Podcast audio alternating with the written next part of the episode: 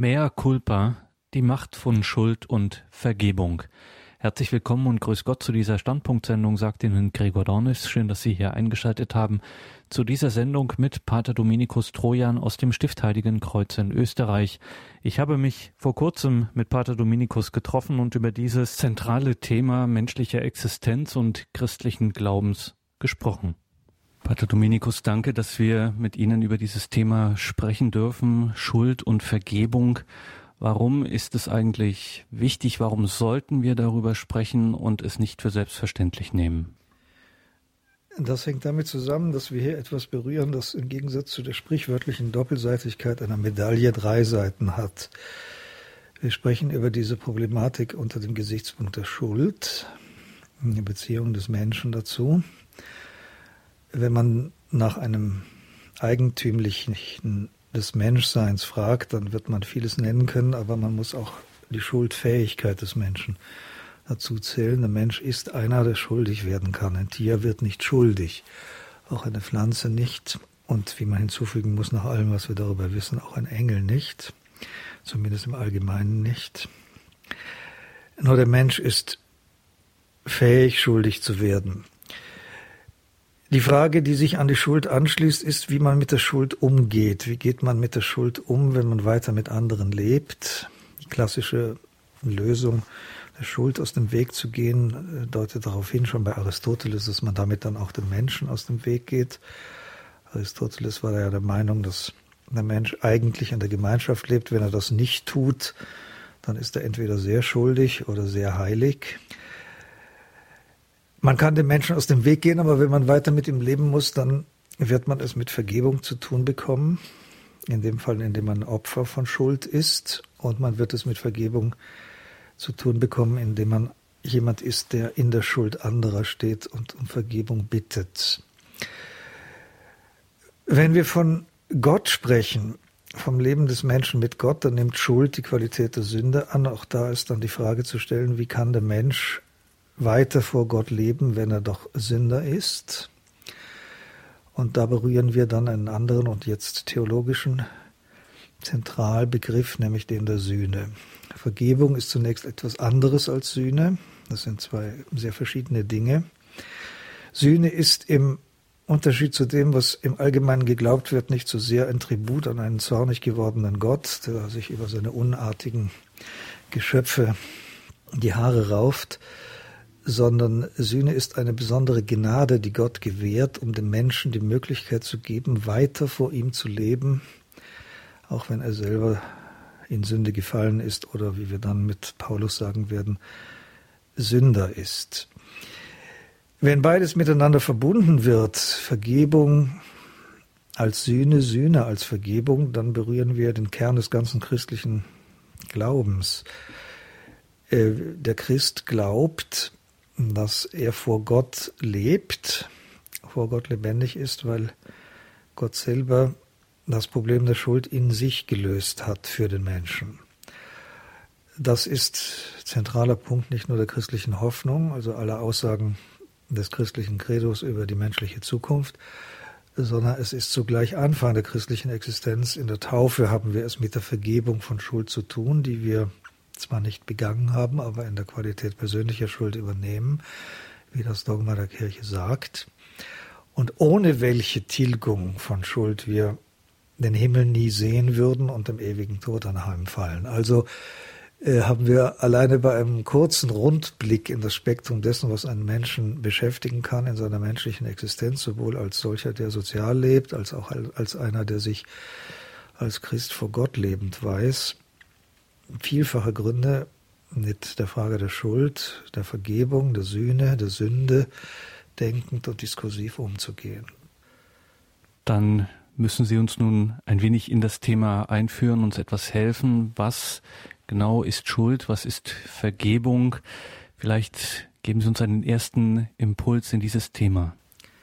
Wenn wir also von Vergebung reden, dann sprechen wir von einem Verhältnis also einem relationalen Begriff, das seinerseits für den Inbegriff all dessen gelten kann, was dem Christentum unter dem Gesichtspunkt der Moral, also dessen, was der Mensch tut, oder tun soll, wichtig erscheint. Vergebung, das ist nichts anderes als Liebe in Ansehung des sündigen Menschen. Und da der heilige Paulus zu Beginn seines Römerbriefes nicht wenig Mühe darauf verwendet, nachzuweisen, dass alle, und zwar Juden wie Heiden, ausnahmslos gesündigt haben, steht die spezifisch christliche Pflicht zur Vergebung schlicht für die Liebe zum konkreten Nächsten, der ebenso wie alle anderen von Gott her ein Sünder ist. Da dieses alle jedoch auch das Subjekt der Vergebung mit einschließt, den also dem erfolgreich aufgetragen worden ist, anderen zu vergeben. So wird auch er selbst einer sein, dem zu vergeben ist, weil er nicht ohne Sünde sein kann, wenn alle Sünder sind. Diese paulinische Prämisse von der aktuellen Schuldbelastetheit ausnahmslos jedes Menschen kommt des Menschen Verhältnissen zugleich entgegen, wie sie ebenso auf nicht wenig instinktiven Widerstand stößt. Wer Sünder sein kann unter Sündern, den tröstet die artsichere Abwesenheit jeder richterlichen Instanz. Dennoch will der Mensch das nicht ohne weiteres auf sich sitzen lassen, dass er ein Sünder sein soll, weil der Mensch erstens sein Dasein in steter Rechtfertigungsbereitschaft zubringt und sich seinem inneren Bilde nach allem und jedem gegenüber für geradezu schuldresistent hält und damit von vornherein für entschuldigt, wenn es um Schuld gehen soll, also für einen der gar nicht dabei, weil gar nicht da gewesen ist. Die gemeine Abwesenheit des Menschen im Kontext der Schuld liegt deswegen keineswegs daran, dass er gar nicht da ist und gar nicht erst eingeladen wurde, sondern vor allem im analogen Verhältnis, dem der Begriff Schuld untersteht. Schuld und Schuld sind nämlich keineswegs dasselbe. Und die sicherste Art, sich für entschuldigt zu halten, liegt im nicht immer unwahren Verweis auf den anderen als den Träger der größeren Schuld. Da kann am Ende die Schuld des einen schon so groß werden, dass der andere sich für entschuldigt halten kann und die Niedertracht des Nächsten neutralisiert so manche kleine Schwäche seiner Opfer, so dass die quantitative Neutralisierung von Schuld sich nach wie vor als der erfolgreichste Weg aus dem Schulddilemma heraus anempfiehlt, wenn Schuld denn unbedingt sein muss und der Mensch ohne Ausnahme von Gott her ein Sünder ist. Da jeder Politiker zuvor Mensch war und es bleibend immer noch ist, sehen wir nun, dass das Problem der Schuld praktisch das Problem der Verantwortung ist. Der Politiker übernimmt keine Verantwortung, weil er Politiker bleiben mag. Der Mensch, weil ihm um seine Würde bange ist. Das stärkste Motiv für den verweigerten Umgang mit Schuld, der in der Verantwortungsresistenz praktisch wird, liegt in der Angst des Menschen vor dem Verlust seiner Würde. Schuld macht ebenso Würde wie schutzlos.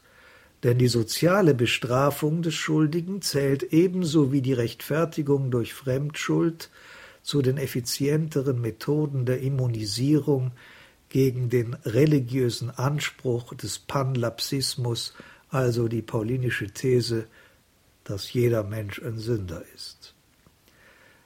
Darum lebt der Mensch als religiöses Wesen auch in steter anikonischer Tendenz sich selbst gegenüber, was nichts anderes heißt als ohne wahres Bild seiner selbst. Denn das, das er als das Seine hegt und hat, ist das eines anderen. Eine Differenzierung, auf die später noch zurückzukommen ist, warum die Selbstwahrnehmung des Menschen so wenig mit der Wahrheit seines moralischen Tuns zu tun hat. Der Diskurs über die Vergebung das konnten wir sehen, beginnt mit dem freundlichen Unernst einer Damenplauderei zum Tee, um recht schnell bei den Agitationsstrategien sozialen Überlebens zu enden.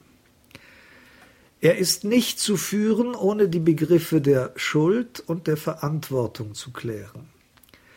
Er lässt die Frage aufstehen, inwieweit tatsächlich niemand ohne Schuld ist und was dann Vergebung bedeutet, wenn sowieso alle an demselben und gleichen leiden. Und er führt zu der Frage, worin die Würde des Menschen in Wahrheit besteht und was sie zu sichern hilft. All dies, so steht zu vermuten, hängt mit dem menschlichen Leben auf eine Weise zusammen, die über dieses Leben hinausführt und daher mit diesem allein nicht zu beantworten ist. Wenn die Grenzen unserer Welt die Grenzen unserer Erfahrung sind, dann gilt schuldbezüglich nichts als der gute Nachtgruß. Aber vielleicht steht es doch so, dass das System Mensch nicht ohne Hinzufügung von außen erklärt werden kann und das Dilemma der Schuld und der Zwang in jedem Fall von Vergebung zu lügen nur dann eine Lösung erfährt, wenn der Kontext der Schuld zugleich der Kontext der Schuldlosigkeit wird. Oder, mit dem heiligen Paulus gesagt, es durch einen reinen Zufall oder sonst wie dazu käme, dass nicht alle Sünder sind. Per misericordia tuam Deus noster, in cuius conspectus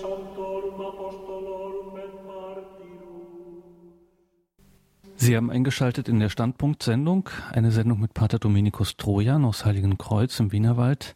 Wir sprechen über das Thema Schuld und Vergebung. Pater Dominikus, viele Dinge sind jetzt schon angeklungen und es gibt eine Menge Fragen dazu.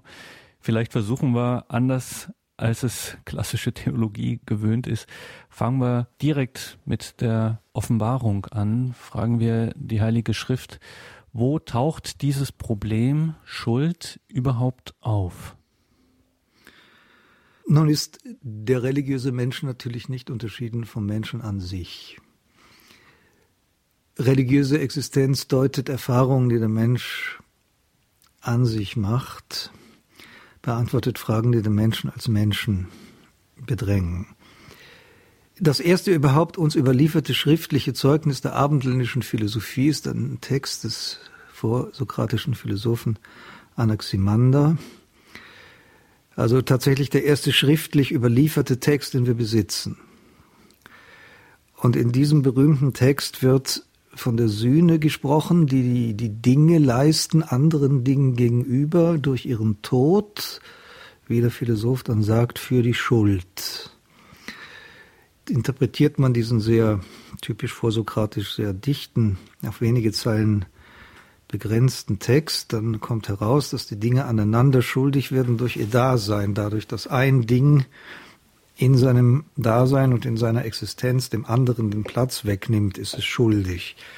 Und für diese Schuld zahlt es anderen gegenüber durch den Tod, also durch das Weggehen. In einem also völlig vorchristlichen und explizit außerreligiösen, insofern man sich die Frage natürlich stellen kann, ob ein antiker Mensch nicht ein, als nicht religiöser Mensch denkbar ist, aber aus, in einem explizit nicht christlichen Kontext, nicht jüdischen Kontext, taucht hier eine Interpretation der Lebenswirklichkeit des Menschen auf, die wesentlich von der Erfahrung von Schuld so sehr geprägt ist, dass jemand sagt, dadurch, dass ich bin, bin ich bereits schuldig, anderen gegenüber, die nicht sein können, weil ich diese Stelle einnehme. Und ich sühne diese Schuld dadurch, dass ich die Stelle frei mache.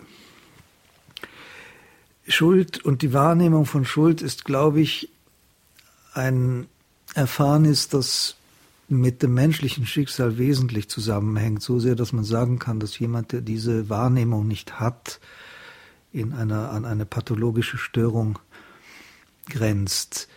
Nehmen wir die großen Tragödien der antiken Kultur, der antiken griechischen Kultur, in dem das Unausweichliche des Schicksals ja gerade in Verbindung mit der Frage der Schuld diskutiert wird.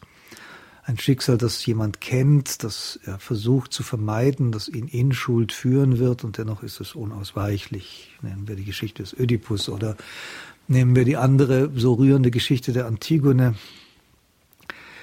wo ja erzählt wird, dass eine Schwester ihr Leben lässt, um das Gebot zu erfüllen, die Toten zu begraben. Ihr Bruder liegt vor der Stadt, vor dem Stadttor erschlagen da. Der König verbietet, die Stadt zu verlassen. Sie geht hinaus und begräbt ihn und weiß, dass sie dafür dann den Tod erleidet. Und als sie zur Verantwortung gezogen wird, spricht sie dann diesen berühmten Satz aus, in dem die Kirchenväter natürlich auch eine Morgenröte der Offenbarung schon gesehen haben. Nicht mitzuhassen, mitzulieben bin ich da. Also ich würde sagen, dass die Erfahrung von Schuld ein Proprium des Menschen ist. Jemand, der diese Erfahrung grundsätzlich entbehrt, dem jegliche Sensibilität für Schuld fehlt, der ist versehrt in seinem Menschsein.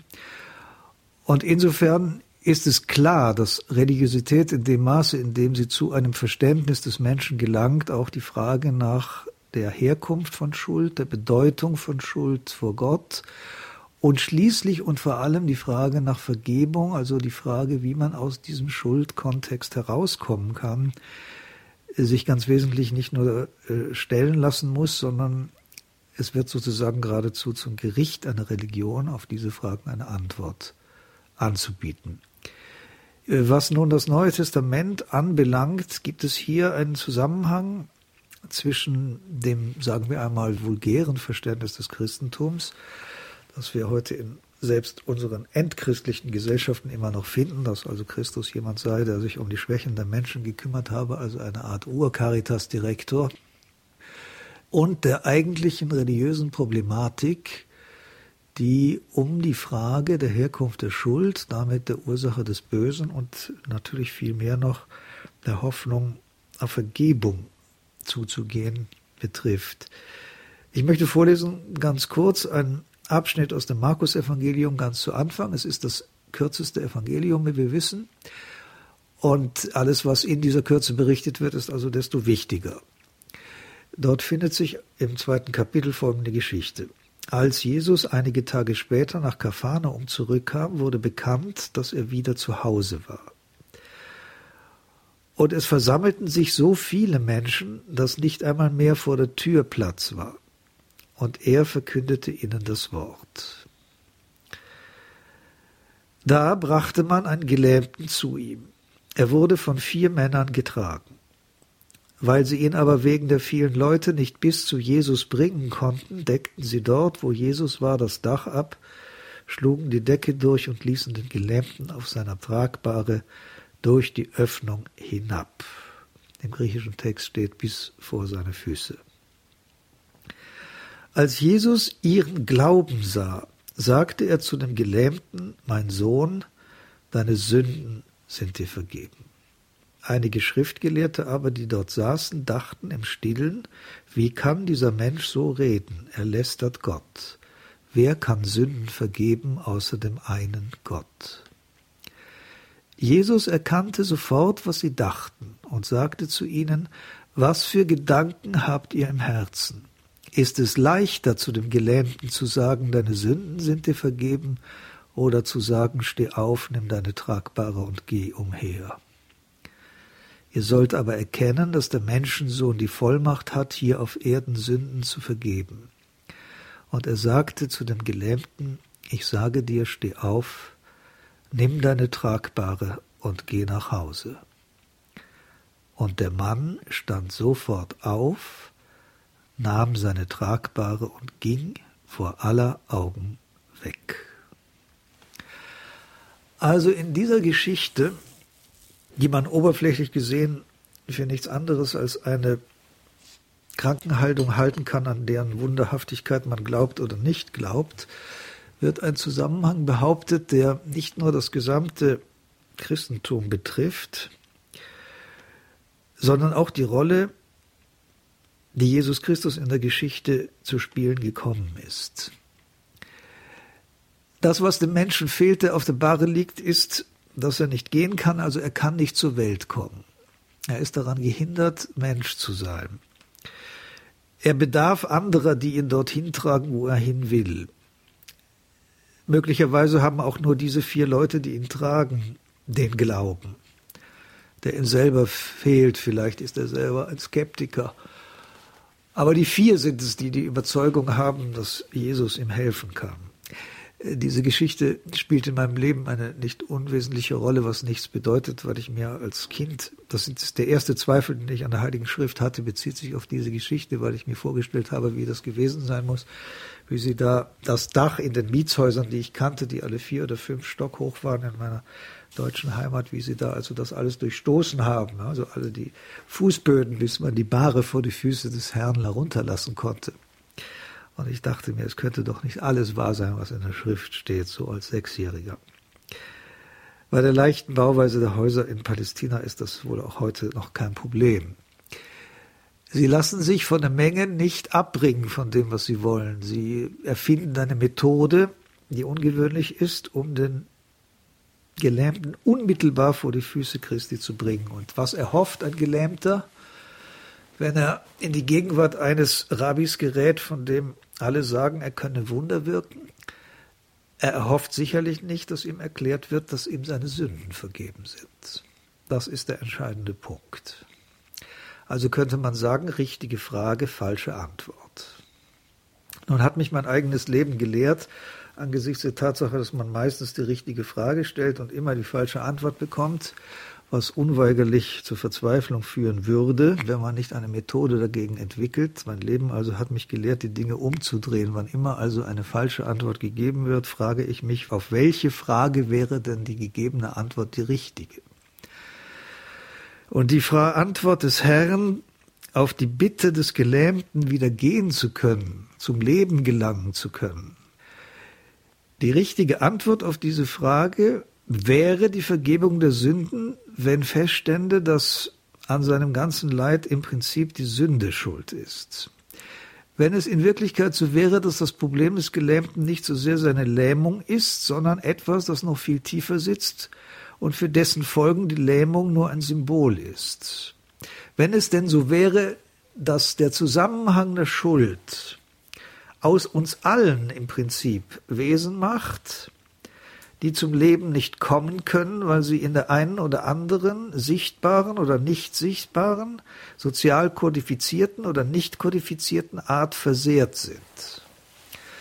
Wenn es so wäre, dass wir alle in einem Kontext der Sünde stecken, welche uns dazu führt, von uns grundsätzlich zwei Bilder zu haben, nämlich das eine, das oft der Erfahrung und der öffentlichen Erfahrung widerspricht und auf dem wir beharren, jenes innere Bild, Kraft dessen wir wissen, dass wir eigentlich gut sind, dass wir ein Recht auf Würde besitzen, ein Recht auf Leben und, was dasselbe ist, ein Recht auf Zukunft.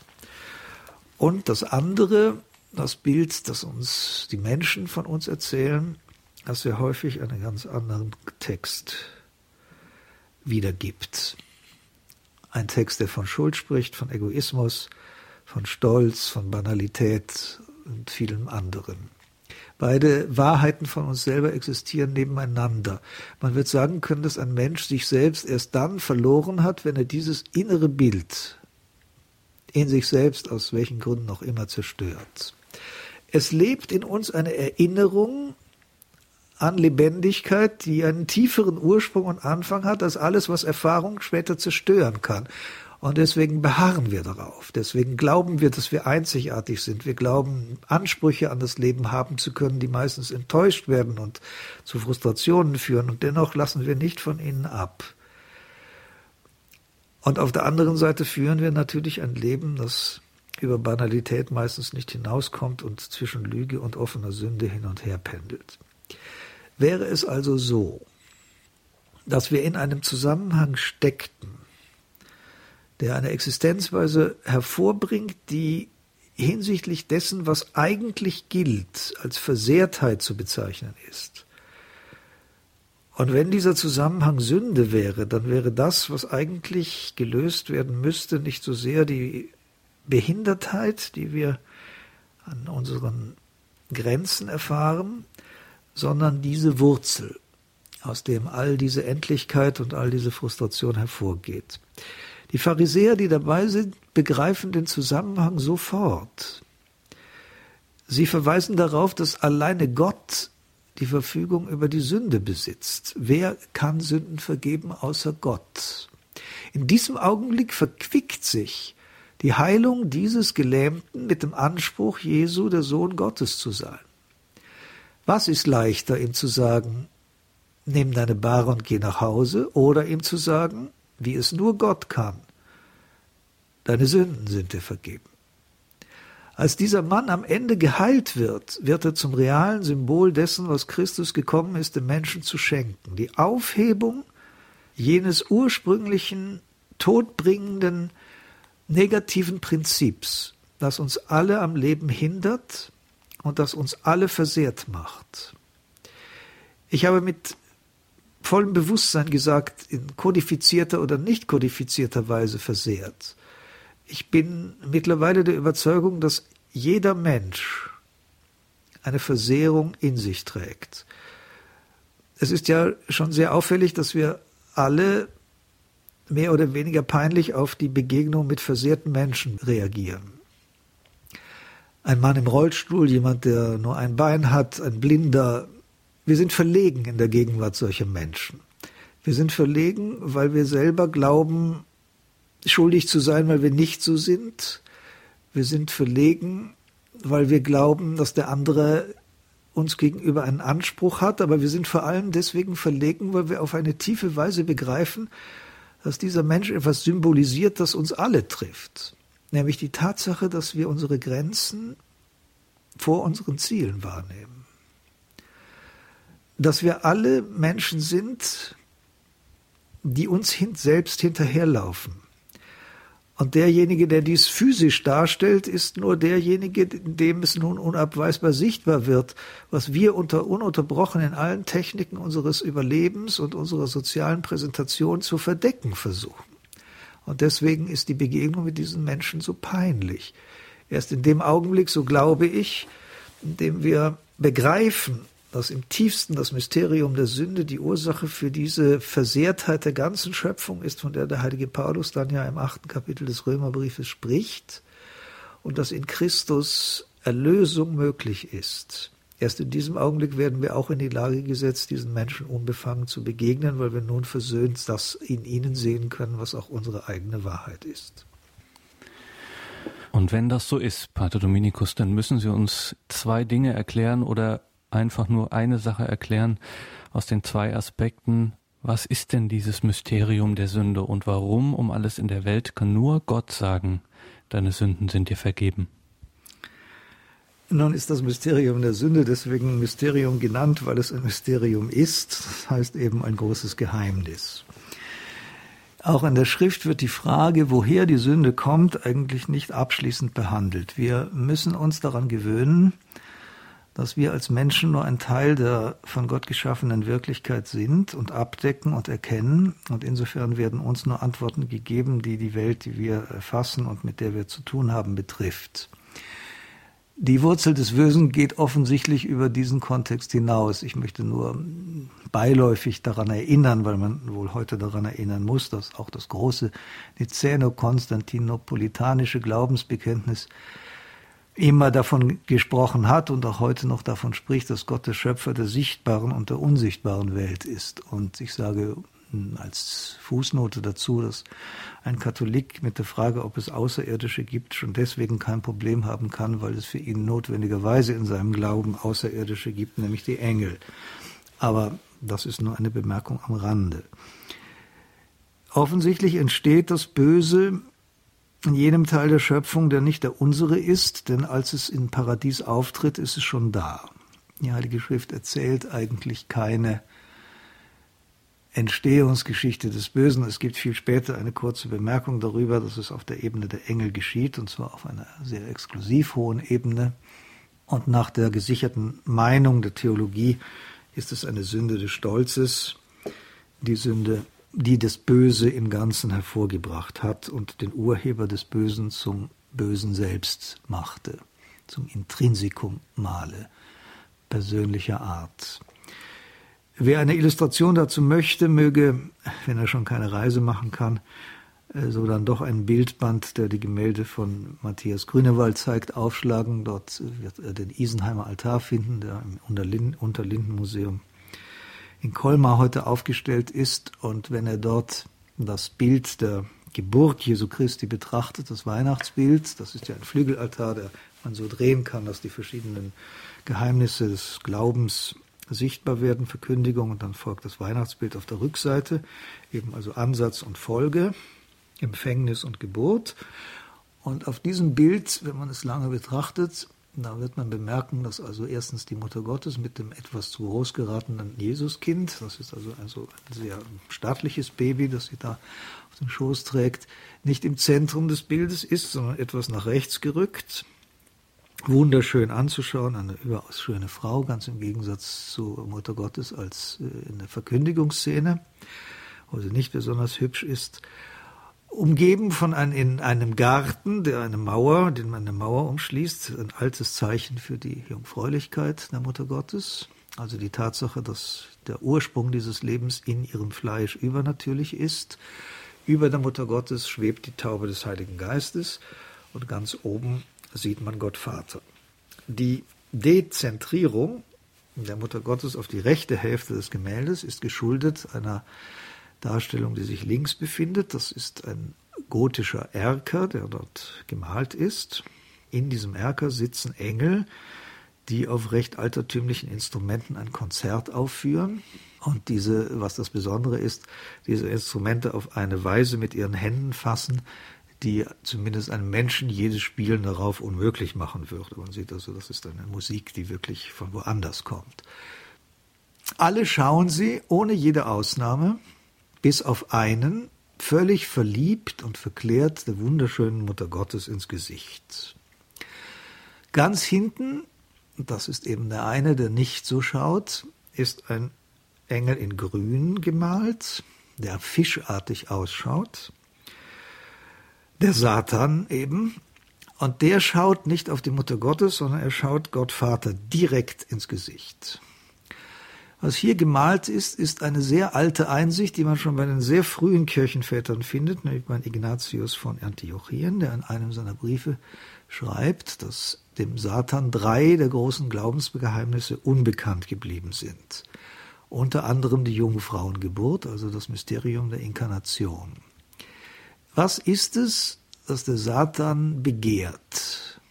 Was ist also die Quelle, aus dem er böse wird?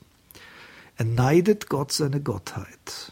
Er will so sein wie Gott und jedem, der sich ihm verschreibt, redet er das ein, dass er das sein könnte. Eine Sünde des Neides eben. Aber was ist der Kern, der psychologische Kern der Inkarnation? Mit den Worten, sagen wir es äh, bibeltheologisch, korrekt mit den vom heiligen Paulus zitierten Worten aus dem Philipperbrief ist es die Tatsache, dass Christus sein Gottsein nicht für ein reiner Rapiner, also ein geraubtes Gut gehalten hat, sondern sich entäußerte und ein Mensch wurde in allen den Menschen gleich, dass er sich verdemütigte und gehorsam wurde bis zum Tod am Kreuz. Der psychologische Kern der Erlösung. Wenn Sie was klauen, sind sie nicht der rechtmäßige Besitzer. Das heißt, sie werden auf die Sache, die sie da haben, sehr sorgfältig Obacht geben, damit nicht einer kommt, der einen gesicherten Anspruch hat und ihnen diese Sache wieder wegnimmt. Nichts wird so sehr bewacht und nichts führt so sehr zur Geizigkeit wie geraubtes Gut. Das heißt, dasjenige, was Gott souverän besitzt, was aber Gegenstand des Neides des Satans ist, kann nur Gott freigebig weggeben, ohne etwas zu verlieren. Christus gibt dieses Gut weg. Er tut etwas, auf das außerhalb des Verstehenshorizontes oder der Optik des Satans liegt. Denn er will diese Gottheit. Und wenn er sie bekäme, würde er sie in keinem Fall irgendwem geben. Das ist der Hintergrund dafür, dass die Kirchenväter der Auffassung waren, dass das Mysterium der Inkarnation vom Satan nicht erkannt werden konnte, so wie manche Tiere andere nur durch Bewegung erkennen und sonst gar nichts sehen oder bestimmte Farben nicht zu erfassen vermögen. Der Akt der Demut der Freigebigkeit, der Großzügigkeit und der Akt des Verzeihens ist dem Satan fremd. Und selbst wenn er geschieht, kann der Satan ihn mit seiner psychologischen Optik nicht wahrnehmen. Das drückt Meister Mattes, also Grünewald, in diesem berühmten Gemälde aus.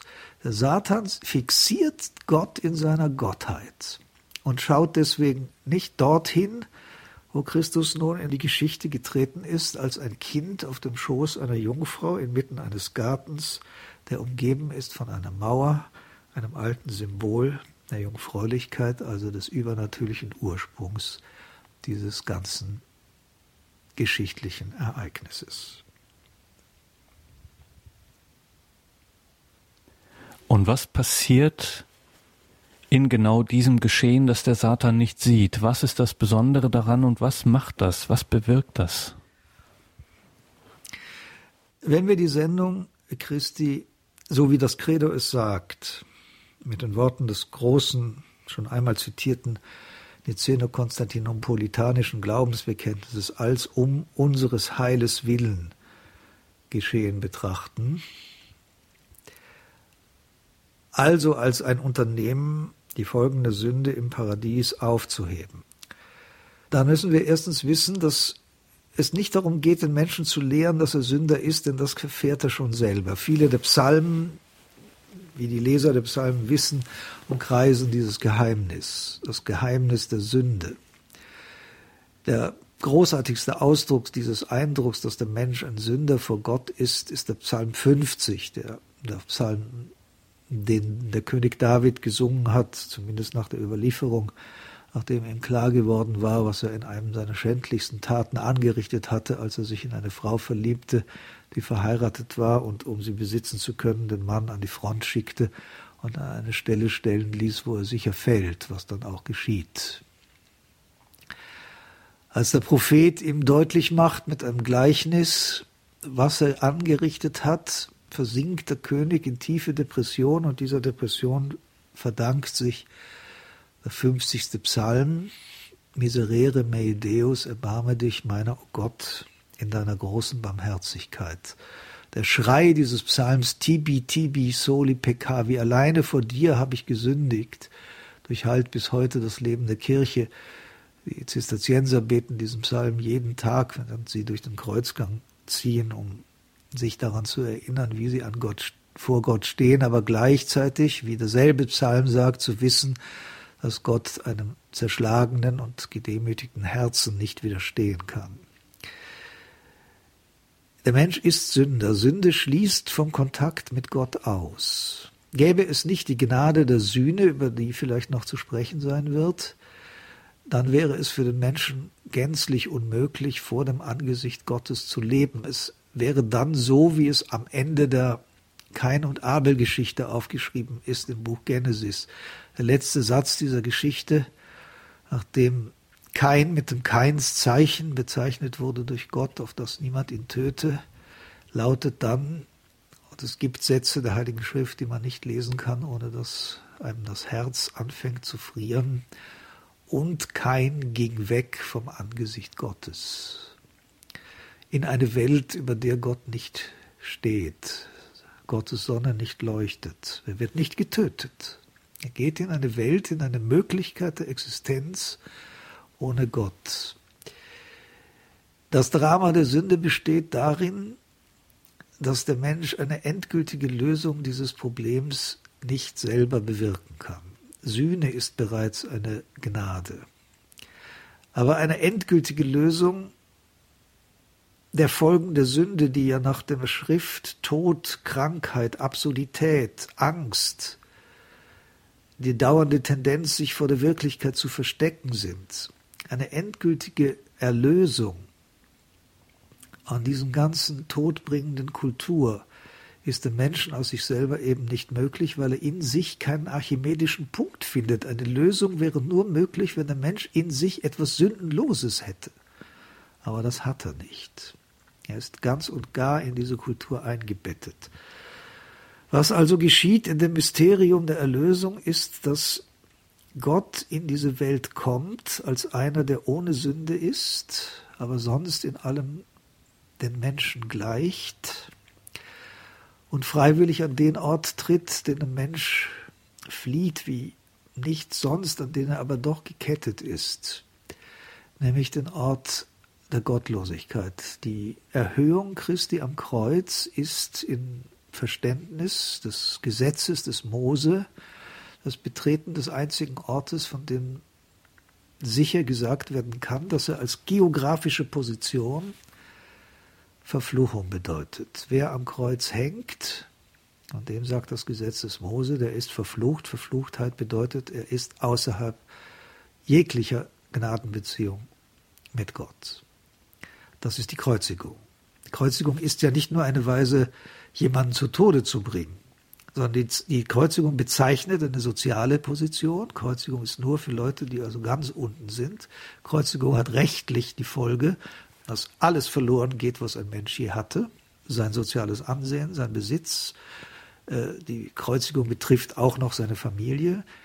Kreuzigung ist theologisch gesehen das herausgenommen werden aus jeder Gnadenmöglichkeit durch Gott.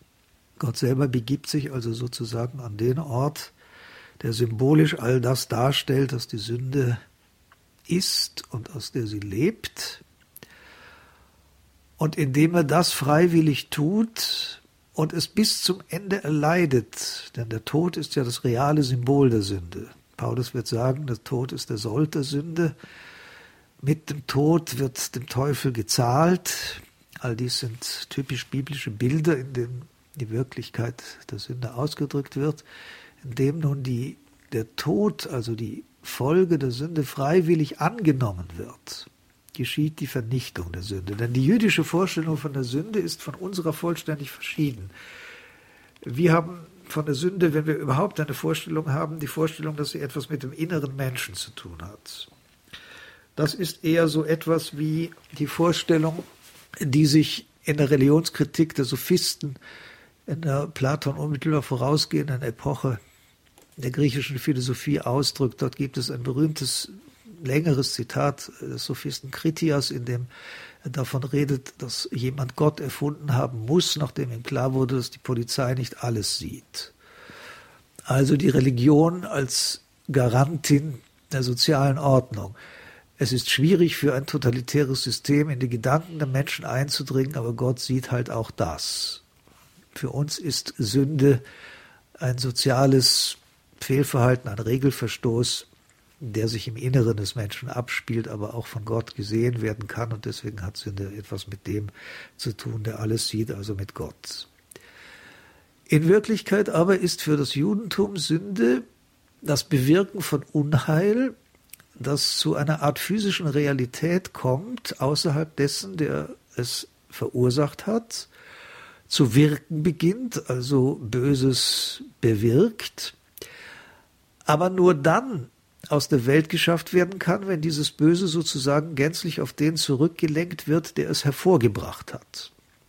Das bedeutet also, wenn ich einen Menschen töte, habe ich etwas fürchterlich Schlimmes getan. Und erst dann kann es aus der Welt gebracht werden, wenn es seine gesamte Wirkung auf mich zurückwirft also auch mir das Leben nimmt. Daher entsteht die Idee, die in der Heiligen Schrift relativ spät aufkommt, nämlich erst nach der Sintflut, in dem berühmten Vertrag zwischen Noah und Gott, dass für ein Leben, das genommen wurde, ein anderes gegeben werden muss. Das sind nicht Dinge der Gerechtigkeit, es geht nicht darum, einen Ausgleich zu schaffen, sondern es geht darum, dass die böse Tat erst dann vernichtet wird, wenn sie ihr Tun gegen ihren Urheber richtet. Das ist das jüdische Verständnis von Sünde. Und die Idee der Sühne im Judentum beruht nun auf dem gnadenhaften Angebot Gottes, dass man die negative Wirkung, die von der bösen Tat ausgeht, umlenken könne. Dass sie also auch auf ein Opfertier zum Beispiel umgelenkt werden kann, dessen Tod dann die tödliche Tat des Täters sühnt. Das ist die Idee der Sühne. Sühne ist also, wie man nun versteht, eine Gnade, die gewährt wird.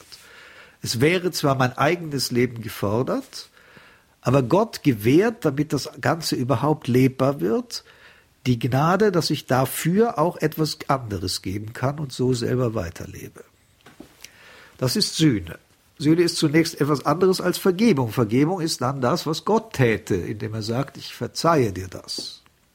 Sühne ist eine Möglichkeit, dass der Täter, der Sünder weiterlebt vor Gott, obwohl er Sünder ist. Wenn wir das nun auf die Gestalt Jesu Christi übertragen, dann werden wir sagen können, dass wenn Sünde im Prinzip darin besteht, den Tod des Menschen zu bewirken, der natürlich zunächst nicht einmal nicht den biologischen Tod meint, aber diesen mit einbezieht, sondern den sogenannten zweiten Tod, also das völlige Verderben des Menschen nach dem Ende seines Lebens. Wenn Sünde den Tod gebiert, wenn sie den Tod fordert, wenn Sünde erst dann aus der Welt geschafft wird, wenn sie in ihrer ganzen Gewalt sich zurückwendet an denjenigen, der der Urheber ist. Wenn es aber zugleich die Möglichkeit gibt, dass ein anderer an die Stelle dieses Urhebers tritt, dann sind wir relativ nah daran, wir sind nicht im Kern, aber wir sind nah daran zu verstehen, dass in dieser Theologie, die die Theologie ist, die zur Zeit Jesu vertreten wurde, dass in dieser Theologie nun die Gewalt des Todes, jegliches Leben zu töten, sich vollständig gegen den wendet, der Urheber des Lebens ist.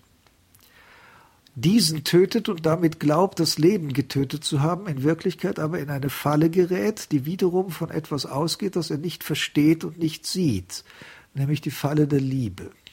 Wenn es notwendig ist, dass die Sünde, die eine physische Realität darstellt, aus der Welt geschafft werden muss. Und wenn es dazu notwendig ist, dass sie ihr Unheil, das in diesem Fall der Tod ist, auf den Urheber zurücklenkt und dieser Urheber der Satan nicht sein kann, dann tritt hier jemand auf, der für die ganze Menschheit deswegen stehen kann, weil er der Urheber des Lebens an sich ist, der nun in der Weise der Ablenkung die unheilbringende, in diesem Fall tödliche Wirkung der Sünde auf sich nimmt und dadurch die Quelle, aus der alles Sündigen hervorgeht, zum Versiegen bringt. Das ist die, die theologische Interpretation des Todes Christi. Insofern ist das Kreuz wirklich ein Altar, auf dem ein Opfer dargebracht wird, denn die Form der jüdischen Sühne ist Opfer. Insofern ist alles, was das Kreuz vor den Toren von Jerusalem umgibt, der wahre Tempel, in Bezug auf den Tempel, der daneben stand, ja nichts anderes ist als nur ein Vorbild und ein Symbol, das nicht mehr notwendig ist, nachdem nun das eigentliche geschehen ist. Und insofern ist das, was am Kreuz geschieht, der Kult überhaupt. Der eigentliche Kult, denn das ganze jüdische Kultszenario ist äh, wahrscheinlich zumindest nach dem babylonischen Exil weniger latreutisch als doch ein soteriologischer Vorgang, also ein Versuch, Sühne zu erreichen. Das Kreuz Christi ist, das Sterben Christi am Kreuz ist ein Gottesdienst, und zwar der vollendetste, der je gefeiert wurde. Und insofern umschließt natürlich das Mysterium der heiligen Messe, in dem dieses Geschehen durch die Zeit äh, fortwirkt und fortgeht, das größte Mysterium, das diese Erde überhaupt beherbergt nämlich die Offenbarung der göttlichen Herrlichkeit in einem Akt der Barmherzigkeit. Dem Gott, Barmherzigkeit heißt nun, Barmherzigkeit ist die Bereitschaft, so etwas auf sich zu nehmen. Nicht? Wir alle sagen ja, Vergebung ist die Großzügigkeit, mit der ich sage, ich sehe über alles hinweg. Aber die Sünde bleibt ja. Ich, wir müssen uns davon trennen. Es ist so, was Luther gemacht hat, ist, ist Luther ist vollständig neuzeitlich denkend. Für Luther ist die Sünde ein subjektives inneres Phänomen. Luther hat kein Verständnis für die metaphysische Realität der Sünde. Also Sünde etwas ist. Natürlich werden wir nicht sagen können, sie hat ein Sein wie alles das, was Gott geschaffen hat, weil sie eben ein Mangel an Sein ist, aber sie ist also eine Art, sagen wir, real existierendes Nihil, ja, etwas als wie das durchgestrichene Nichts Heiligers und doch eben wirklich und wirksam. Nicht? Nach der alten scholastischen Formel ist alles Wirkliche wirksam. Nicht? Wirksam, das Agere offenbart das Sein. Und die Tatsache, dass das Böse wirksam ist, macht deutlich, dass es ist, dass es existiert. Wir haben es also mit einem Daseinenden zu tun. Und Erlösung, von Erlösung können wir erst reden, wenn dieses Dasein aus der Welt des Geistes verschwunden ist. Das ist der Gegenstand der Hoffnung auf Erlösung, wie die Kirche ihn sieht. Die reale Vernichtung des Kerns des Bösen. Also die Sünde ist real, sie ist wirklich und sie ist wirksam. Und deswegen ist auch die Erlösung wirklich und wirksam. Ist das der Grund, weswegen es nicht anders sein könnte, als dass diese Erlösung präsent bleibt in der Welt. Also wenn die katholische Kirche für sich in Anspruch nimmt, eben durch die Feier der heiligen Messe genau dieses Ereignis gegenwärtig zu setzen, dass das sozusagen geradezu zwingend ist, dass es so eine Instanz braucht, die das wirksam durch die Zeit trägt. Weil wir ja nun auch Betroffene sind im Sinne der Erbsünde. Also was dies betrifft, wird man erstens sagen müssen, dass natürlich trotz all dem und all dessen, was ich gesagt habe, das Mysterium der Erlösung im letzten uns verborgen ist. Wir sehen nur so viel, wie für uns notwendig ist zu sehen. Es bedeutet sicher noch viel, viel mehr. Ich habe das schon angedeutet, indem ich gesagt habe, die, nachdem der Satan selber nicht zur Verantwortung ist, tritt der der Erlöser nicht an die Stelle eines Menschen, er tritt an die Stelle des Satans, in dem das Todbringende auf ihn zurückfällt. Damit wird schon deutlich, dass wir hier Sphären berühren, die weit über unser Begreifen hinausgehen. Aber wir begreifen genug, um für uns und unser Leben daraus äh, Schlussfolgerungen zu ziehen. Dasselbe gilt für die Messe. Die Messe ist ein ebenso striktes Mysterium des Glaubens. Was in der Messe geschieht, ist nicht ausdrückbar, und nur asymptotisch theologisch deutbar.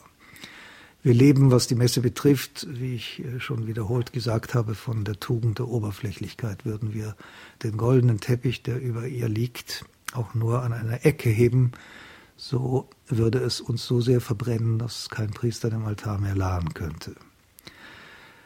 Das muss einmal gesagt werden. Also in der Messe lebt das Geschehen auf Golgotha durch die Zeit fort. Das, was auf Golgotha geschieht, ist das einzige historische Ereignis, das ausschließlich in der, im Zeitmodus des Präsens ausgedrückt wird. Es ist nicht geschehen und es wird nicht geschehen, sondern es geschieht. Und zwar immer, wenn die Messe gefeiert wird. Nicht in der Weise, dass es von neuem anfängt, nicht in der Weise, dass es sich zeitlich vermehrt ist. Alles muss nicht gesagt werden. Das wissen wir, seitdem die Kirche ihre Position gegen die Reformatoren geklärt hat. Auch das ist alleine schon ein Mysterium. Alle Gnade der Sakramente kommt vom Kreuz, das ist vollkommen klar. Am Kreuz, in dem Augenblick, in dem Christus stirbt, gibt er den Geist. Das ist in der Konzeption des Johannesevangeliums auch sprachlich deutlich. Die berühmten Worte im 19. Kapitel des Johannesevangeliums, die den Tod Christi schildern, sind immer falsch übersetzt.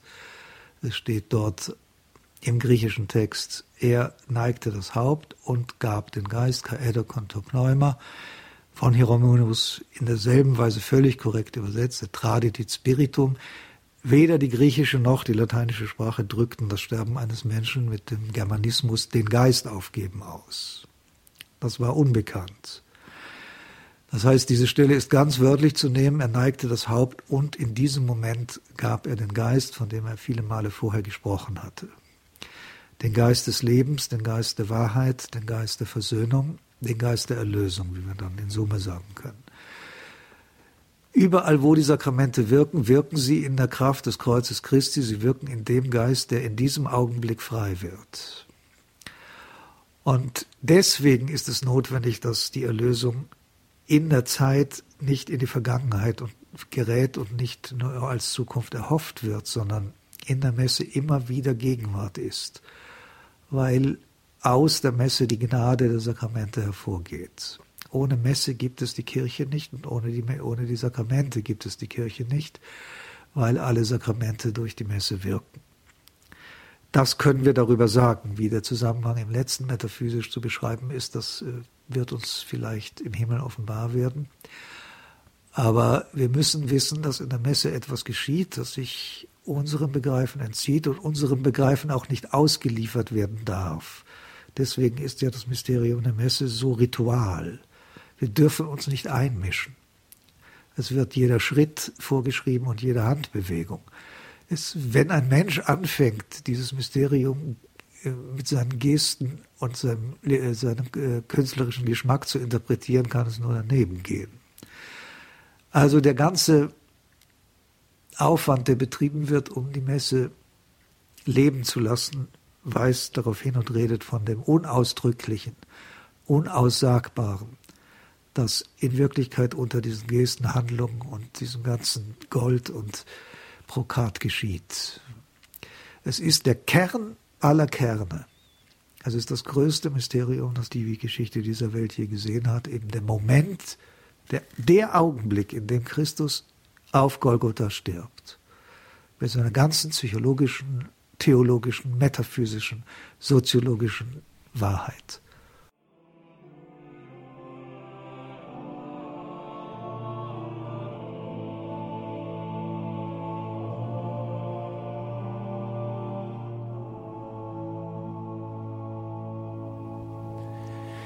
Sie haben eingeschaltet in der Standpunktsendung. Wir sprechen mit Pater Dominikus Trojan aus Heiligenkreuz über die Macht von Schuld und Vergebung.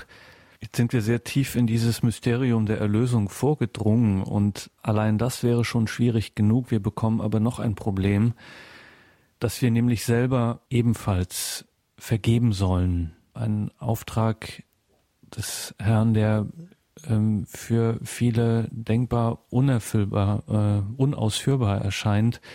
Wieso ist das so wichtig? Wieso sollen wir das? Warum kann ich nicht im Groll äh, verbleiben bis an mein Lebensende? Warum soll ich vergeben? Nun ist äh, die Moral nach einer alten scholastischen Weisheit ein Spiegel der Wirklichkeit. Formale moralische Regeln kann ich mit Gewalt durchsetzen oder Autorität oder weil ich jemand psychologisch ergreife und manipuliere. Aber wenn ich den Menschen so denke, wie die Kirche ihn denkt, in Christus zur Freiheit befreit, dann kann es nur so sein, dass er in der Weise, wie er handeln soll, der Wirklichkeit begegnet, und zwar in einer Art Parallelismus. Wirklichkeit gibt das vor, was Handeln sein soll, weil Handeln der Spiegel der Wirklichkeit ist. Man kann das sehr schön sehen, wenn man die ja, sehr bekannten Seligpreisungen nimmt, aus dem fünften Kapitel des Matthäusevangeliums. Selig sind die, die vor Gott betteln um den Geist. Selig sind die, die barmherzig sind. Das sind alles Rechnungen, die in dieser Welt nicht aufgehen. Dann hat, äh, verbinden sich ja mit diesen Seligpreisungen auch Zusagen. Man wird ein Land erben und kann ein Haus dort bauen. Das sind durchaus handgreifliche Dinge, um die es geht. Das Reich wird man sogar erben können. Ich habe mich lange gefragt, wie man das überhaupt sagen kann. Wie kann man eine solche These aufstellen, dass jemand, der milde ist und ein reines Herz hat, in dieser Welt Gewinner sein wird? Das kann man nur dann, wenn man in seinem eigenen Leben diese Wirklichkeit herstellt. In Wahrheit sind die Seligpreisungen christologische Kommentare oder Aussagen Christi über sich selber.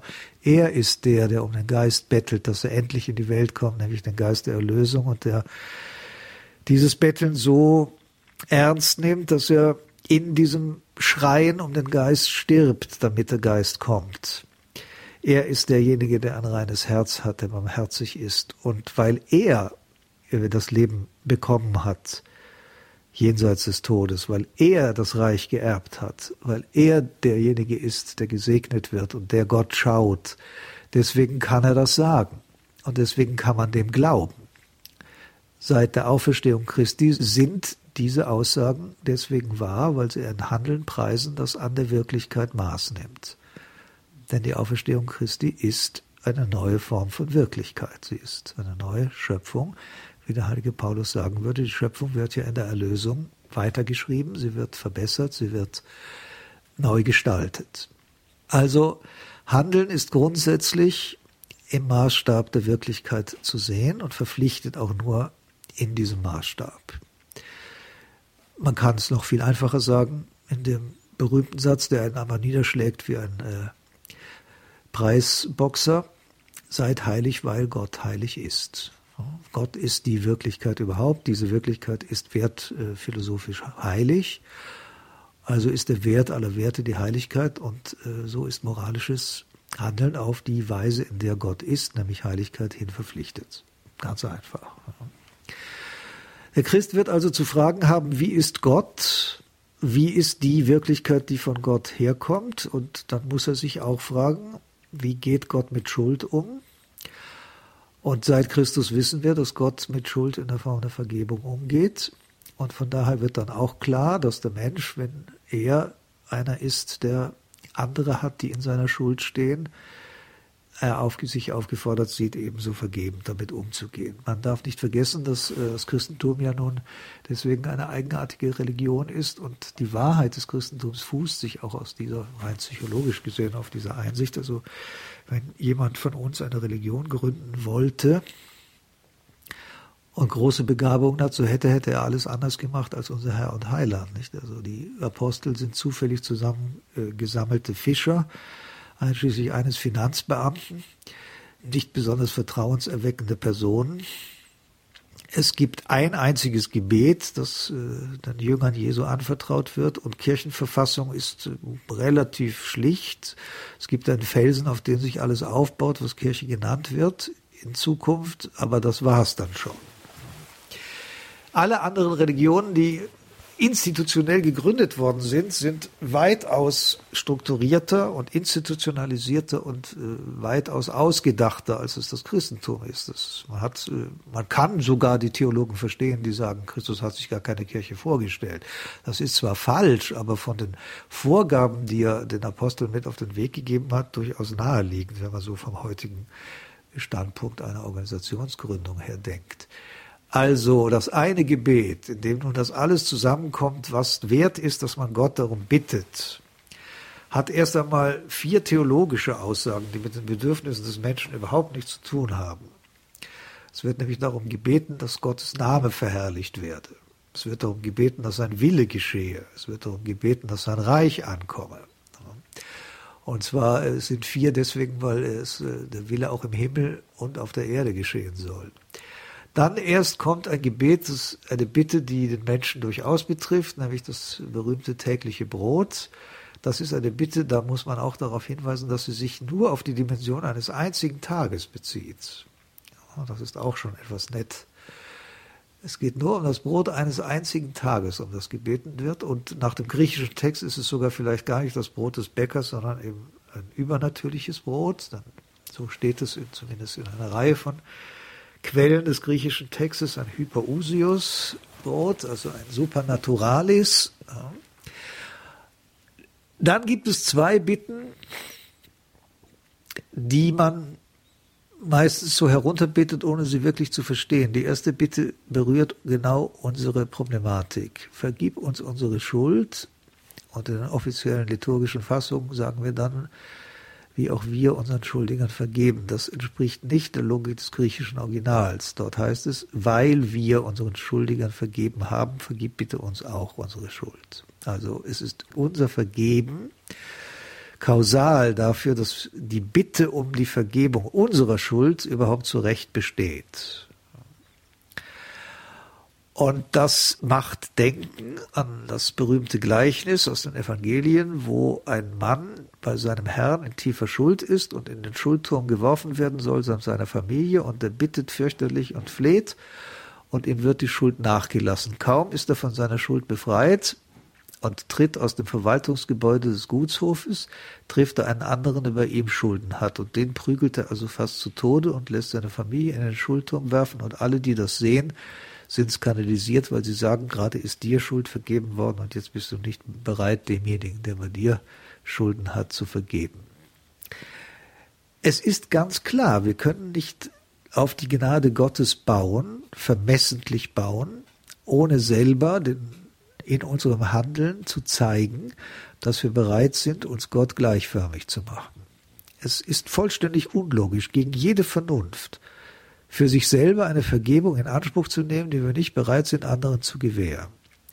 Das heißt, in dem Maße, in dem wir die Gnade Gottes, die Vergebung annehmen, werden wir frei dazu, anderen zu vergeben. Das ist menschlich schwierig. Denn Schuld hat immer zu tun mit der Verletzung der Gerechtigkeit und der Wahrheit. Schuld ist entweder gegen die Gerechtigkeit oder sie ist in der Form der Lüge ein Angriff auf die Wahrheit. Das ist eine Verletzung hoher transzendentaler Werte. Über solche Dinge kann man nicht einfach hinweggehen.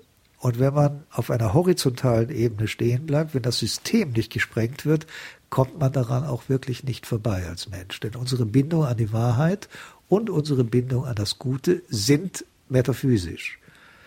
Wir haben es also hier nicht mit sozialer Vereinbarung zu tun, wir haben es nicht mit äh, traditionellen Gewohnheiten zu tun, sondern mit metaphysischen Bindungen. Wenn wir belogen werden, ist es eine Verletzung der metaphysischen Ordnung. Die kann man nicht beiseite legen. Wenn uns Unrecht geschieht, dann ist es eine objektive Verletzung des Kosmos, also der Ordnung der Dinge. Und man kann angesichts solcher äh, Erfahrungen nicht einfach sagen, ich tue so, als wenn das nie geschehen wäre. Man kann es aber, wenn der Zusammenhang aufgehoben wird, wenn also die Horizontalität der Betrachtungsebene durch eine vertikale Linie in eine neue Dimension gerät. Wenn ich nun erfahre, dass das Problem der Schuld grundsätzlich gelöst ist, in das wir alle verstrickt sind, auch derjenige, der an mir schuldig geworden ist, verstrickt war, und möglicherweise aus dieser Verstrickung heraus so gehandelt hat, wie er an mir gehandelt hat.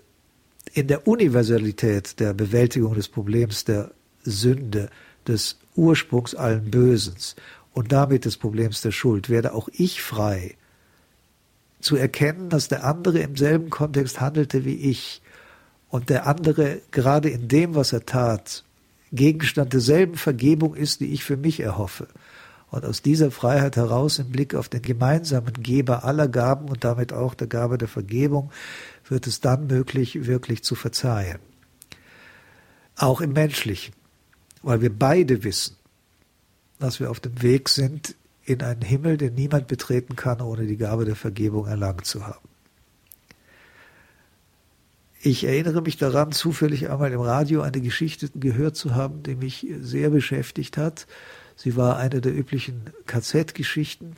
Eine Jüdin war im Konzentrationslager und wurde dort von einem SS-Mann in besonderer Weise gequält. Es scheinen ja solche Schergen dann besondere Opfer gehabt zu haben. Viele Jahre später ist diese Dame zum Katholizismus konvertiert und trifft in München in einer Kirche beim, an der Kommunionbank diesen SS-Mann wieder, der dort auch kommunizieren geht. Und in diesem Augenblick taucht zwischen beiden das Problem auf, wie sie nun als Christen gemeinsam im Angesicht der Eucharistie mit der zwischen ihnen stehenden Schuld umgehen. Es ist, glaube ich, eine berühmte Geschichte. Ich habe den Namen dieser Name vergessen. Sie hat, glaube ich, auch später ein Buch darüber geschrieben. Es ist ihnen wohl gelungen, diesen beiden Menschen aus der Perspektive auf das Dritte, nämlich den Herrn, der sich als zur Speise gibt, und die Teilnahme an Eucharistie bedeutet ja immer zugleich darum zu wissen, dass dieser Zugang nur durch die Vergebung möglich ist, im Blick auf den Herrn eben das zu überwinden, das da zwischen ihnen steht. Und das mag wohl im Fall in diesem ganz konkreten historischen Kontext eben doch eine Schwierigkeit haben, die niemand von uns sich vorstellen kann.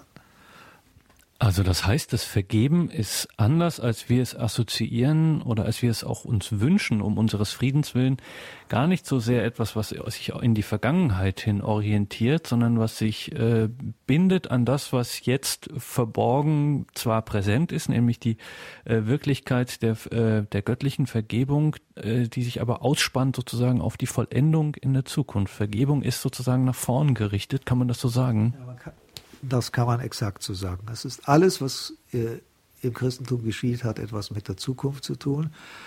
Und man kann es, wenn man eine schlapsige Formulierung mag, sogar so sagen, die christliche Erlösung besteht überhaupt darin, dem Christen, dem Menschen eine Zukunft zu geben, also eine wirkliche Beziehung auf die Zukunft.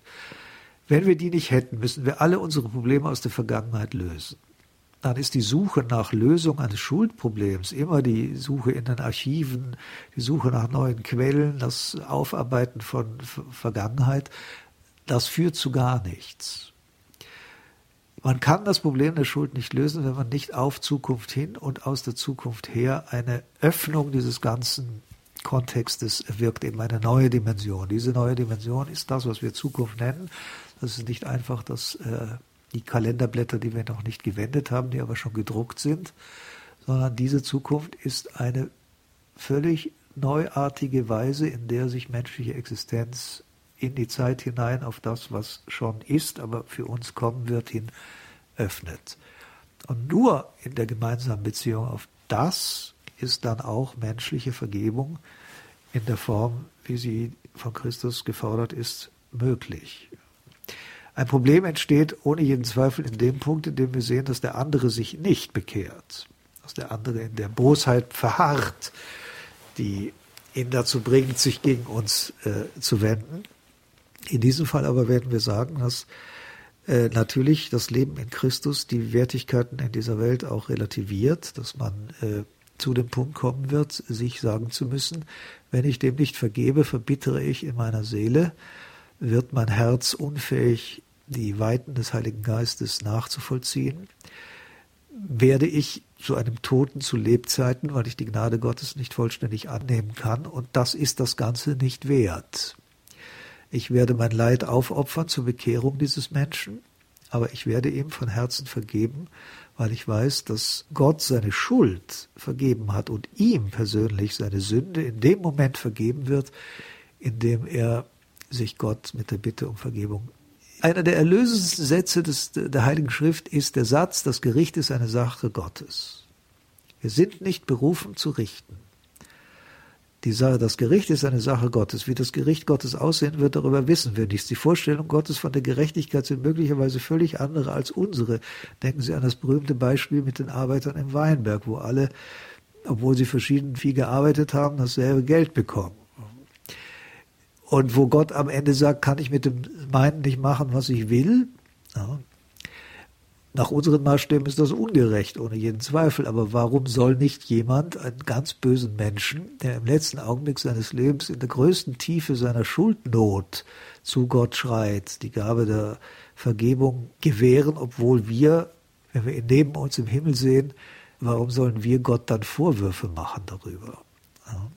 Es gibt diese berühmte Geschichte vom Pfarrer von Ars, von der es ja viele liebe Geschichten gibt, von einer Frau, die untröstlich war im Beichtstuhl des Pfarrers von Ars, weil ihr Mann sich in Paris von einer Seinebrücke in den Tod gestürzt hat und er tröstete diese Frau mit der Bemerkung, gnädige Frau, bedenken Sie, wie viel Zeit für Gottes Barmherzigkeit zwischen der Brücke und dem Wasser war. Unsere Aufgabe ist es nicht zu richten. Wir können, dürfen uns verteidigen. Wir sind verpflichtet, die Wahrheit zu sagen, wenn man uns belügen will oder wenn man die, die Lüge zum öffentlichen Ereignis machen will. Aber immer müssen wir wissen, bei allem Engagement in dieser Welt als Christen, dass diese Welt vergehen wird. Und dass deswegen es nicht verlohnt, ein Gesetz des Himmels um eines Wertes in dieser Welt zu übertreten. Die Macht von Schuld und Vergebung, darum geht es in dieser Sendung mit Pater Dominikus Trojan aus Heiligenkreuz. Pater Dominikus, es kursieren viele Vorstellungen davon, was die Sünde in uns Menschen bewirkt? Was sind denn Wirkungen der Sünde? Nun, in der Tat wird man sagen müssen, dass das Wesen der Sünde aus einer ganzen Reihe von unterschiedlichen Motiven traditionell recht falsch dargestellt wird. Fangen wir einfach bei einer vielleicht heute nicht mehr so verwendeten, aber sehr eingänglichen Beschreibung dessen, was Sünde bewirkt im Menschen an. Die meisten Gläubigen sind der Auffassung, dass ihre Seele eine runde und vollkommene Sache ist mit einer glänzenden Oberfläche und dass die Sünde dann so etwas darstellt wie dasjenige, was ein Vogel, der drüber fliegt, möglicherweise verliert und einen Klecks auf dieser glänzenden Oberfläche macht. Und dann geht man beichten und in der Beichte wird dieser Klecks weggewaschen und dann ist alles wieder gut. Und die schöne Seele ist wieder glänzend poliert. Die Beichtväter früher sagten, ich gehe Engel abstauben. Gut, das ist mir nicht so vertraut, aber vielleicht ist das in dieser Weise eben Ausdruck genau dieses Verständnisses, das ich persönlich hart an der Grenze der Häresie ansiedle. Die Sünde zerstört die Seele. Das ist der Punkt.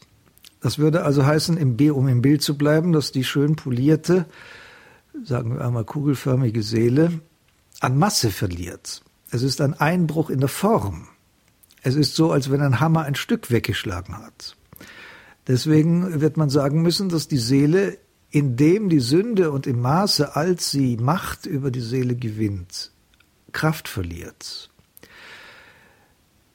Insofern können wir sagen, dass die Sünde, sprechen wir also hier nun von der Erbsünde, die Seele bereits einschränkt in der Ausübung ihrer Seelentätigkeit.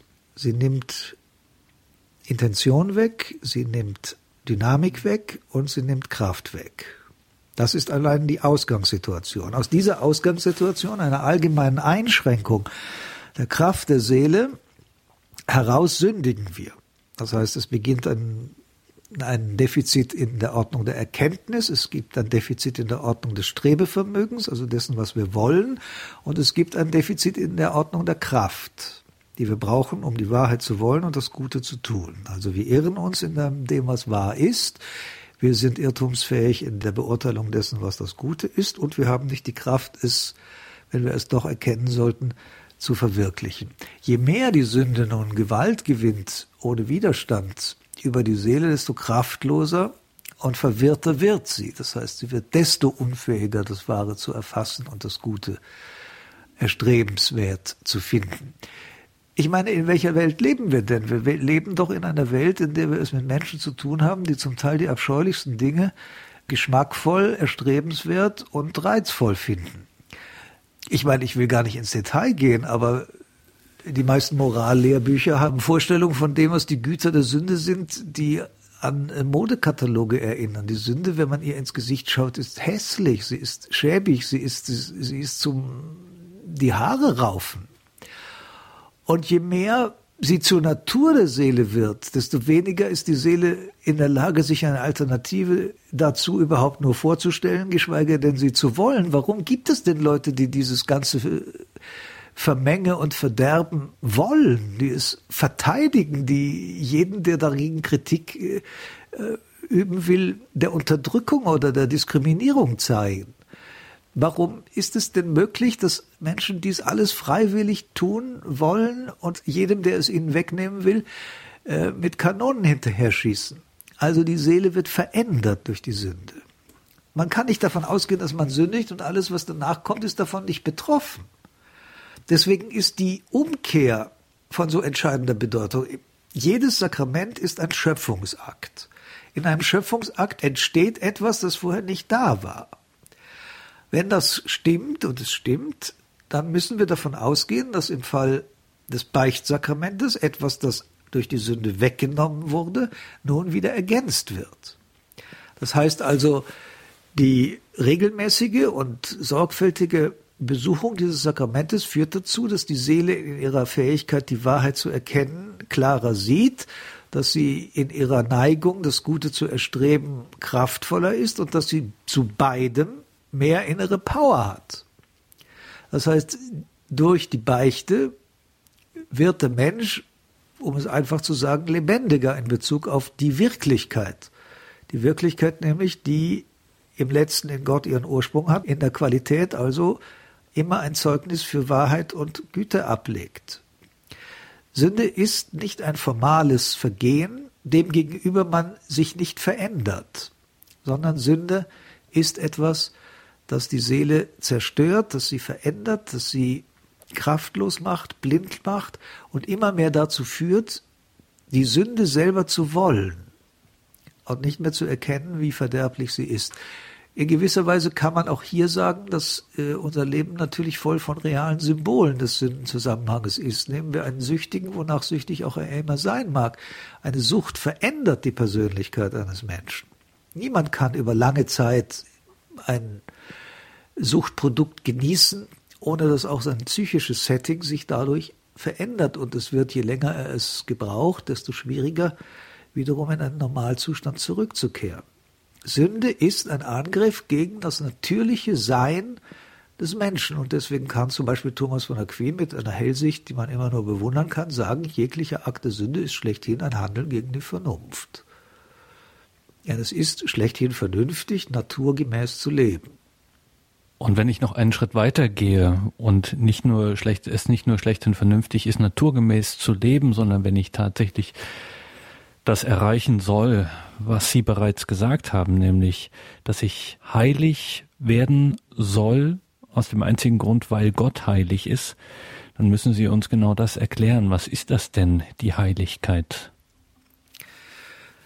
Die Heiligkeit ist zunächst die Seinsweise Gottes selbst. Die Erklärung des Wortes heilig ist schlicht und einfach die, heilig sein bedeutet die Art und Weise, wie Gott ist, seine Mentalität, wenn man so will. Der Begriff heilig ist religionsgeschichtlich natürlich vollkommen klar ein Begriff, in dem das Sein Gottes, also seine Weise zu sein, ihn vollständig abschneidet von dem, was wir das Weltliche nennen.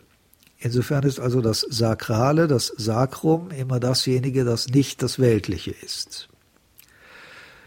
Hier gehen wir also im Prinzip davon aus, dass es in der Welt keine Spur von Gott gibt, sondern das Welt, das Profanum, dasjenige, was vor dem Vorhang ist, das Heilige abtrennt vom Weltlichen, dass es in dieser Welt keine Weise gibt, die so ist wie Gott. Dieser Begriff wahrt die Erhabenheit und die Majestät des Göttlichen. Man kann Gott mit der Welt nicht einfach verrechnen. Dennoch sagen Theologen wie der heilige Thomas von Aquin, ohne dass sie zögern, dass die Welt im Ganzen ein Spiegel der göttlichen Herrlichkeit sei. Wenn Gott nämlich diese Welt geschaffen hat, so muss sie in Art und Weise, wie sie ist, auch Zeugnis geben von der Weise und der Art, wie der ist, der sie gemacht hat. Das ist ein erster Zusammenhang. Ich würde also sagen, dass wenn wir den Menschen als von Gott geschaffen betrachten, und er steht ja nun Kraft der Schöpfungsgeschichte auch in einer ganz besonderen Nähe zu Gott, dann ist im Menschen von vornherein eine Anlage dazu, in seinem Wie er ist, am Wie er ist, Gottes Maß zu nehmen. Dennoch wird dieser ganze Zusammenhang durch die Erlösung an Jesus Christus noch einmal verschärft. Wir alle gehen also auf ein Leben mit Gott zu. Dieses Leben beginnt, das muss betont werden, mit der Macht des Physischen im Augenblick der Taufe. Die Taufe ist der Anfang des Himmels in der Seele des Menschen. Das, was wir Himmel nennen, ist nichts anderes als eine Weiterentwicklung dieses Keims, so dass er am Ende in einer unendlichen Potenz sich im Maß Gottes entfaltet. Der Himmel ist inhaltlich, wie wir wissen, nach der Lehre der großen Theologie dadurch geprägt, dass wir die Herrlichkeit Gottes so sehen, wie Gott sich sieht. Das ist eine ungeheure Aussage. wir wissen, dass äh, die Heilige Schrift gerade im Alten Testament sehr stark Wert darauf legt, dass niemand Gott sehen kann, es sei denn, er sterbe dann ist die Vision des Himmels, die dem Christentum eigen ist, ja sehr stark davon geprägt, dass dieser Tod nicht mehr existiert. Ja, wenn wir also davon reden, dass der Tod besiegt ist, nicht, mit dem Enthusiasmus des heiligen Paulus, nicht obi mors est stimulus tuus, wo ist noch dein Stachel, o Tod, dann wird damit ja auch gesagt, es gibt jetzt nicht mehr diese Grenze, die uns davon ausschließt, Gott zu sehen. Wenn die Theologen also davon sprechen, im Himmel gibt es die Visio Beatifica, diese Schau auf das göttliche Wesen, dann ist damit noch einmal gesagt, dass der Himmel Leben ist, dass man nicht sterben muss, um Gott zu sehen, sondern dass der Tod getötet ist, dass man nun Zugang hat zum Mysterium Gottes, aber es geht noch einen Schritt weiter. Es wird gesagt, dass man, dass der Mensch etwas kann, was er von Natur aus nie könnte, nämlich Gott so sehen, wie Gott sich selber sieht und in Gott damit natürlich alles. Das wird ein völlig einfacher Blick sein, der aber an Intensität ein, ein, Ausmaß hat, das man nicht beschreiben kann mit menschlicher Sprache.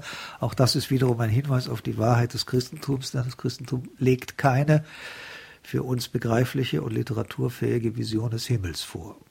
Vom Himmel werden wir sagen, was der heilige Paulus sagt. Kein Auge hat es gesehen und kein Ohr gehört, was Gott denen bereitet hat, die ihn lieben. Die Vorstellung, Gott zu sehen, wie er sich selbst sieht, erschreckt viele Menschen. Dennoch ist damit ein Glück bezeichnet, das über all unsere Möglichkeiten, es auszusagen, hinausgeht. Wenn das so ist, dass wir, ich sage es einmal jetzt in einfachen menschlichen Worten, die ganze Ewigkeit hindurch mit Gott leben werden, dann besteht die größte Angst, die es gibt für einen vernünftig denkenden Menschen darin, Gott eine Ewigkeit hindurch nichts sagen zu können. Also es gibt ja die Erfahrung, mit einem Menschen in einem Raum zu sitzen, mit dem man nicht weiß, worüber man mit ihm reden soll, weil er einem vollkommen fremd ist. Meine Vorstellung von Hölle ist ungefähr das. Wenn ich also den Lasterkatalog der Kirche hindurch sindige und mich da richtig gehen lasse, so dass mir das zum Habitus wird, also zum Charakter, meine Seele runtergewirtschaftet ist wie nichts und ich mich nicht bekehre, dann sitze ich in Ewigkeit vor einem Wesen als Geizhals, dessen wie er ist, also seine Heiligkeit darin besteht, dass er grenzenlose Großzügigkeit ist. Dann sitze ich als jemand, der den ganzen Tag gefressen hat und nicht genug bekommen hat, vor jemandem, dem solche Freuden vollkommen fremd sind. Wie will ich mich mit Gott über Austern oder über Weinqualität unterhalten? Also der Punkt ist ganz einfach der, unser irdisches Leben ist eine Vorbereitung auf die Realität des Himmels. Das heißt, ich muss versuchen, soweit ich kann, die Mentalität Gottes anzunehmen. Damit ich fasziniert bin, damit ich etwas gemeinsam habe mit Gott, damit ich mich mit ihm verbinden kann, damit die Welt Gottes meine Welt sein wird und sein kann.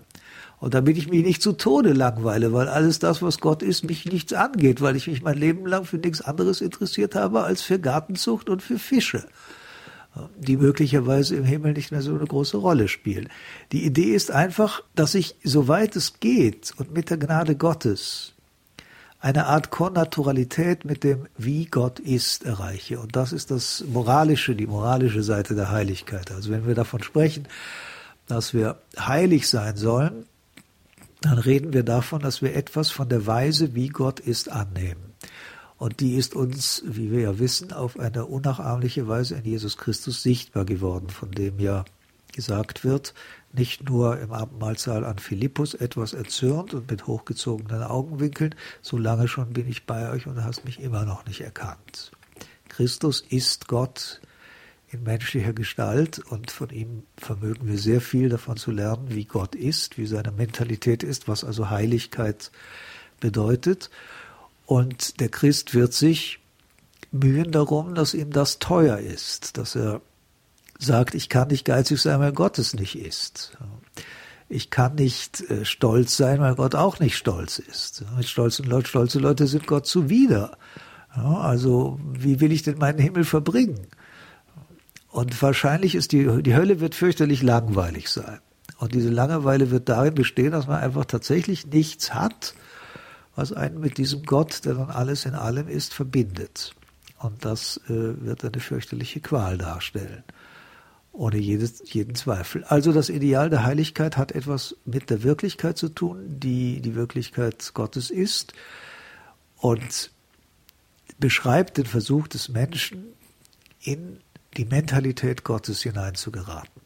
Es gibt ein hochinteressantes Experiment, das Pius XII., der ja in vieler Hinsicht ein sehr moderner Mensch war, also jemand, der an moderne Technik und solche Dinge geglaubt hat, hat durchführen lassen. Es ist eine Untersuchung, eine graphologische Untersuchung der Handschrift der, äh, der großen Heiligen, insofern die zugänglich ist. Das ist auch ediert worden ich besitze die große Gnade, die eine Ausgabe dieses Werkes zu besitzen. Und dort äh, macht man erstaunliche Entdeckungen. Also es gibt also einen Graphologen, der beauftragt wurde, diese Handschrift zu analysieren. Und er wusste nicht, von wem diese Handschriften sind. Also er hat anonym den Charakter rekonstruiert, der hinter dieser Schrift steht. Und diese Analyse wird dann konfrontiert in dieser Studie mit Zeugnissen aus dem Leben und den Heiligsprechungsakten dieser Heiliger. Und da kommt man also auf, auf ungeheure äh, Dinge, zum Beispiel die heilige Teresa von Avila. Wie gesagt, also der Analysator, der Analyst wusste nicht, wer das ist. Er schreibt in seinem Gutachten ziemlich wörtlich, dass äh, nur eine frühe Heirat diese extrem libidinöse Dame davor hat, hätte bewahren können, äh, im öffentlichen Dirnengewerbe ihr Brot zu verdienen und ihre Libido zu stillen, weil sie so stark entwickelt gewesen sei. Daneben äh, gesetzt sind dann Texte aus ihrer der Lebensbeschreibung der heiligen Theresa, wo gerade ihre Beziehung zur Keuschheit und ihre tiefe Liebe zu Christus als ihrem Bräutigam zum Ausdruck gebracht werden. Also dieses Buch ist das Zeugnis für das, was die Gnade dann eben auch bewirkt in einem Menschen, wie die Gnade die Natur verändert, wie sie sie verwandelt und das Bemühen des Menschen, der Natur Gottes nahe zu kommen, auch tatsächlich im Handeln, also bis in Fleisch und Blut hinein beeinflusst. Dasselbe gilt für den heiligen Ignatius von Loyola. Gut, das ist nicht so erstaunlich. Der, die Charakteranalyse seiner Handschrift weist auf hohen Jähzorn. Und äh, da werden also wiederum Beispiele für seine Milde und Selbstbeherrschung dem entgegengestellt und so weiter. Also die Idee ist eigentlich ziemlich klar. Natürliche Anlage und das, was die Gnade vermag. Heilig werden wir nicht so sehr durch unser eigenes Bemühen, sondern dadurch, dass wir die Gnade Gottes annehmen, die vor allem in unserem Fall, weil wir alle Sünder sind, die Gnade der Vergebung ist. Und wer das tut, der verändert sich. Einer, der daraus lebt, dass ihm vergeben worden ist, der wird auch die Welt und die anderen Menschen bereits anders sehen und äh, dem wird das, was der heilige Paulus dann als das Wesen der Liebe im 13. Kapitel des ersten Korintherbriefes, nicht da, wo er davon spricht, dass man die Berge nicht versetzt, ohne die Liebe, äh, ohne großen Verlust, sondern da, wo er sagt, was die Liebe tut, dass sie nicht, sich nicht aufbläht, dass sie alles trägt, dass sie äh, sich am Guten freut. Das alles wird sich einstellen in dem Maße, in dem man die Gnade Gottes annimmt, die im, im Wesentlichen eine Gnade der Vergebung ist. Es geht hier um Schuld und Vergebung. Es war von der Gnade der Vergebung die Rede. Pater Dominikus, ähm, abschließend ganz praktisch, um es modern zu sagen, zu Ihnen als Priester und erzählt Ihnen von Erfahrungen, von Verletzungen, davon, dass es mir nicht gelingen will, zu vergeben und dass mir das eine Last ist und dass mir das auch Sorge macht für mein Leben und auch, sagen wir es ruhig so groß, weil es ja eben darum geht, darum ging es ja auch in dieser Sendung, dass ich mir Sorgen mache um mein Heil deswegen. Was sagen Sie mir? Ich werde Ihnen Folgendes sagen. Die Kirche ist dazu da, den Menschen die Gnade der Erlösung zu vermitteln. Diese Gnade bewirkt das Heil des Menschen. Es geht in der Kirche nicht darum, dass die Menschen geheilt werden in einem vordergründigen, sagen wir, medizinischen Sinn. Es ist durchaus möglich, dass wir Verletzungen und Wunden nicht loswerden. Auch Christus ist seine Wunden nicht losgeworden und es ist von tiefer Bedeutung, dass der auferstandene Herr seine Wunden an sich trägt. Die berühmte Erzählung mit dem so geziehenen, ungläubigen Thomas hat seine Bedeutung gar nicht so sehr deswegen, weil die selig sind, die glauben, aber nicht sehen, sondern es geht um die unmissverständliche Betonung der Tatsache, dass der auferstandene Herr die Zeichen seiner eigenen Geschichte an sich trägt. Die fünf Male, also es vier sind ja vier Wunden und ein, eine Öffnung seiner, seines Körpers. Die fünfte ist keine Wunde, weil eine Wunde es nur am lebendigen Körper gibt. Die Lanze des Longinus durchschneidet ja eine Leiche. Zeigen, was er erlebt hat. Sie sind verklärt, diese Wunden, aber sie sind Wunden es wird dies Dunkle alle, das wird nicht ausgelöscht. Es bleibt Teil unseres Lebens und gerade in diesen Wunden ist unser Leben das, was es eben geschichtlich ist. Die Kirche bietet also nicht Heilung in diesem Sinn an, dass Schmerzhaftes weg ist, sondern, wenn man schon so will, dass Schmerzhaftes verklärt wird. Die Kirche bietet Erlösung an. Das bedeutet nun also nicht, dass wir in unserem geschichtlichen Dasein, so, solange wir hier im Leib leben, dass äh, sich diese schmerzlichen Dinge auflösen, aber wir bekommen durch den Glauben ein neues Motiv, sie zu tragen. Sie bekommen einen neuen Stellenwert, sie werden in ein neues, wenn man so will, Koordinatensystem eingeordnet. Sie sind nun verbunden mit der Passion Christi und werden zum Inhalt dessen, was der Herr mehrfach einfordert, nämlich dass der Christ das Kreuz Christi tragen soll. Sie werden zum Anlass der Übung der Geduld, sie werden zum Anlass, um die Tugend der Hoffnung zu bitten und sie werden zum Anlass, selber aufmerksam zu werden für das, was der Mensch anderen antun kann, denn die Wunden, die wir empfangen, können wir anderen ebenso zufügen. Ich werde ihm also sagen, ich werde ihm die Gnade der, der Vergebung gewähren, weil ich dazu verpflichtet bin als Priester, unter der Voraussetzung, dass sie bereuen. Sie dürfen nicht die Hoffnung haben, dass es ihnen den Schmerz wegnimmt. Aber indem sie die Vergebung Gottes erlangen, wissen sie, dass sie befreit sind, auch zu vergeben.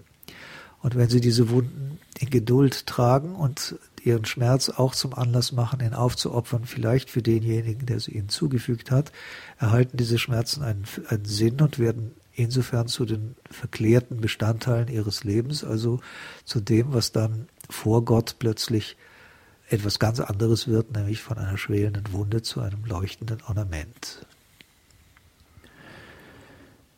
Die Macht von Schuld und Vergebung. Darum ging es in dieser Sendung.